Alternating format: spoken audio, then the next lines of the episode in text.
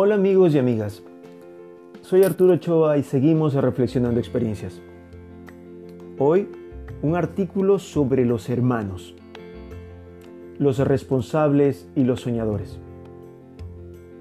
El orden de nacimiento tiene un impacto poderoso en las emociones, el comportamiento y el desarrollo de la personalidad de los niños. Mary Wallace, psicóloga educativa.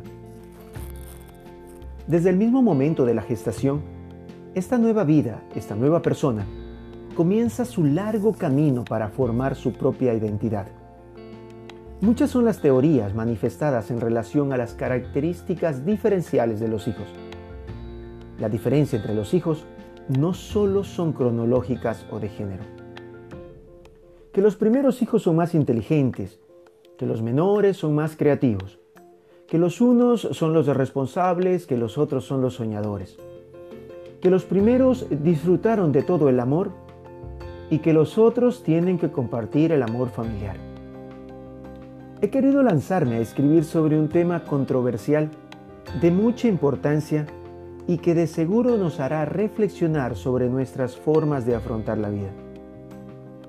Una de las mayores felicidades de nuestra existencia es la descendencia la extensión de nuestro ser en una nueva vida. El vernos reflejados por gestos, miradas, formas, expresiones y risas de una nueva criatura que comparte mucho más que nuestra sangre y nuestros genes. Ya entrando en tema de las diferencias y características de los hijos, de acuerdo a lo que he investigado y vivido, aquellas dependen de muchos factores, de su gestación, de la compatibilidad genética de sus progenitores, las facilidades durante el parto y su nacimiento, su tiempo de lactancia, la unión y relación familiar, crecimiento y alimentación, etc. Intentaré resaltar, conociendo la generalidad de los casos y sus grandes excepciones, las diferencias que identifican y caracterizan a los hijos de acuerdo a su presencia cronológica en la familia, sin caer en sensibilidades ni discriminaciones. Así tenemos 1. Los más amados. El deseo de la llegada de un nuevo ser y la espera del primogénito es causa de mucha ilusión y preparación. La centralización de las miradas y el amor es indudable. Los nuevos padres aprenden a ser padres con sus primogénitos y son ellos, sus hijos primeros, los que los lanzan en búsqueda de una identidad familiar. Los padres aprendemos a distinguir entre un llanto y un llamado de atención, entre las necesidades y los límites. Pero sin duda alguna, el amor es tan centralizado que el riesgo es tan grande que hasta se suele dejar de lado a la misma pareja poniendo en riesgo la relación para cubrir las necesidades del nuevo compañero de camino. Con la llegada de un nuevo hijo, el amor se comparte y los celos son los compañeros del primogénito que centralizó el amor y tuvo toda la prioridad. Y ahora tiene que compartir afecto, espacio, comida, atención. 2. Los de mayor control. Los padres experimentan con sus primogénitos valores y principios, órdenes y límites. Los valores no se negocian, pero los límites cambian y se estiran de acuerdo a las necesidades o luego de su evaluación. Permisos, salidas, horarios, paseos, amistades. Todo lo relacionado a los límites y al control queda relativizado y se transforma con el típico efecto elástico los menores caminamos por donde los primeros nunca imaginaron caminar. Las autorizaciones de horarios se relativizan. Los padres harán esto pensando que fueron muy fuertes y demasiado estrictos con los primeros. Los dejarán avanzar en espacios y tiempos que no permitieron a los primeros. Los hijos entran en conflicto. Los primogénitos reconocen sus limitaciones y ven con desagrado el relajamiento de los controles en los nuevos hijos. Y estos juegan con las limitaciones, desarrollando una capacidad especial en poder convencer o en intentar controlar al control. 3. Los de responsabilidad temprana. El primogénito goza de toda la atención y cercanía de sus padres.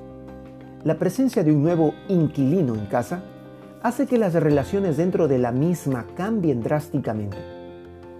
Esta nueva presencia lo hace sentir más grande o de asumir un rol de cuidador que lo llevará durante toda su vida. Un testimonio de una madre embarazada por segunda vez que salió con dolores de parto al hospital y que regresó a casa cargando en brazos a la nueva miembro de la casa. Todo había cambiado en horas. Decía, dejé en casa a una nenita pequeña, a una bebé de cuatro añitos. Regreso a casa y veo a una niña grande y totalmente crecida. Este cambio de perspectiva hace que los primogénitos asuman roles de madurez temprana y a los segundos dependientes de cuidados y atenciones. Y entre ellos, el inicio de una gran batalla de diferenciación por sus identidades. 4. Los modelos a seguir.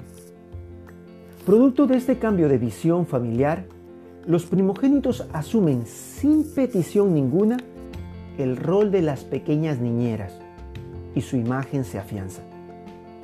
Los primeros pasan a ser modelos a seguir y los padres los ponen como ejemplo para los siguientes hijos. Esto les ofrece una cierta responsabilidad frente a sus hermanos, pensándose en muchos casos responsables de las decisiones de sus hermanos cuando ya son adultos. Mientras que los primeros hijos solo tienen a sus padres como modelos, los segundos tienen a sus padres y a sus hermanos mayores. Esto influye de una forma directa en las relaciones familiares entre los padres e hijos y entre los mismos hijos. Los hermanos menores intentarán toda su vida diferenciarse. Llegan a redesarrollar actitudes y aptitudes, a buscar espacios, a transitar mundos donde sus predecesores mayores nunca llegaron. 5. Los que limitan horizontes. Muchas de las diferencias filiares se acentúan con el tiempo. Otras se desaparecen o, o, se notan muy poco. Esto da paso a una característica que marca profundamente a los hijos menores, ya que estos buscan en los límites, las reglas y las normas siempre un poco más. El riesgo es su palabra favorita, la aventura su entrañable amiga de camino. Sabiendo que sus hermanos llegan a plantearse límites, ellos toman ventaja de su posición de protegidos y se lanzan a descubrir mundos, a poner en el escenario lo que son capaces de hacer y lo que pueden llegar a ser.